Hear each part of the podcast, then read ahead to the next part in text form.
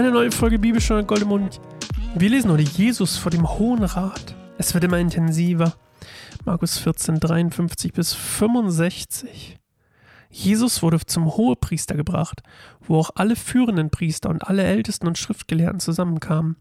Petrus folgte Jesus in einiger Entfernung bis in den Innenhof des hohe, hohepriesterlichen Palastes. Dort setzte er sich zu den Dienern und wärmte sich am Feuer. Die führenden Priester und der gesamte Hohe Rat suchten nun nach einer Zeugenaussage gegen Jesus, die es rechtfertigen würde, ihn zum Tode zu verurteilen. Doch sie konnten nichts finden. Viele brachten zwar falsche Anschuldigungen gegen ihn vor, aber ihre Aussagen stimmten nicht überein. Einige falsche Zeugen, die gegen ihn auftraten, behaupteten, wir haben ihn sagen hören, ich werde diesen Tempel, der von Menschenhand erbaut wurde, niederreißen und in drei Tagen einen anderen errichten, der nicht von Menschenhand erbaut ist. Doch auch in diesem Falle stimmten die Aussagen der Zeugen nicht überein. Da erhob sich der Hohepriester, trat in die Mitte und fragte Jesus, Hast du darauf nichts zu sagen?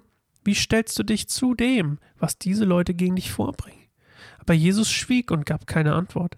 Der Hohepriester wandte sich noch einmal an ihn und fragte, Bist du der Messias, der Sohn des Hochgelobten?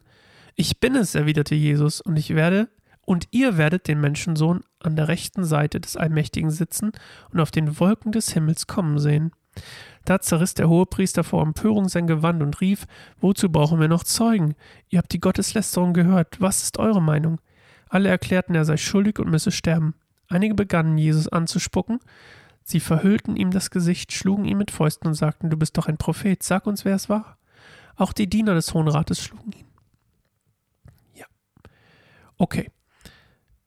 Also Jesus hier vor dem Hohen Rat, die wollen ihn verurteilen und suchen zwingend dringend Zeugen, die ihn belasten. Leider verwickeln die sich alle in Widersprüche, weswegen die alle untauglich sind. Das ist ein bisschen wie bei ähm, Richter Alexander Holt, früher auf Sat 1. Okay, Entschuldigung, das war ein bisschen vielleicht dumm. Egal, ich habe es trotzdem geguckt. Also, und dann fragt er ihn, quasi, als er nicht mehr weiter weiß, bist du der Messias? Und er sagt, jupp, ich bin's. Und das ist auch die einzige Stelle, wo Jesus sagt, übrigens in, der ganzen, in dem ganzen Evangelium hier, ist das die einzige Stelle, wo er sagt, ich bin der Messias. Also so knallhart, wortwörtlich, ich bin's, jupp. Und ähm, dann sagt er, ihr werdet den Menschensohn an der rechten Seite des Allmächtigen sitzen und auf den Wolken des Himmels kommen sehen.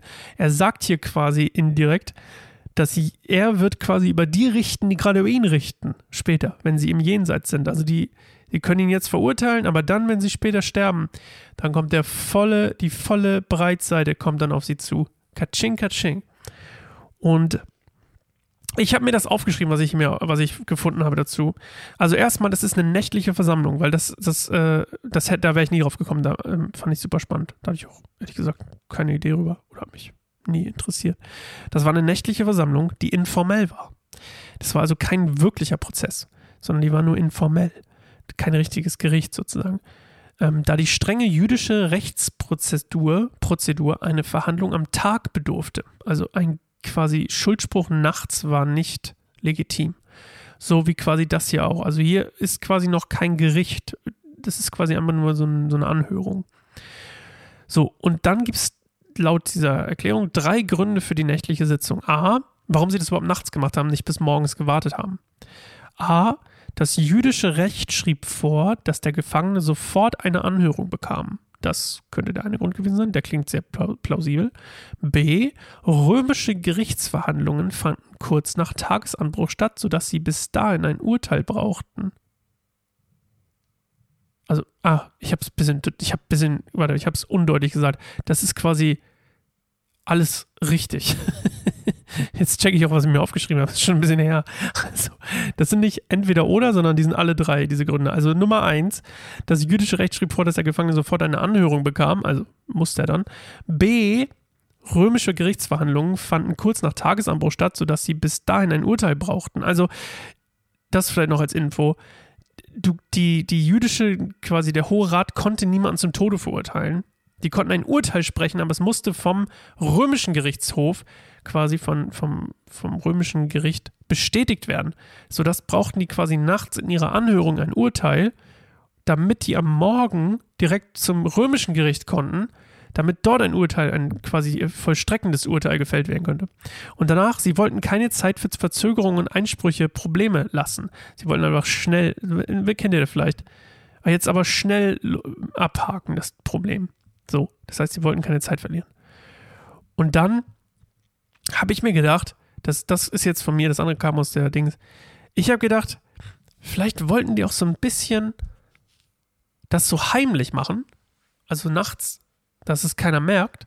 Und schnell, schnell.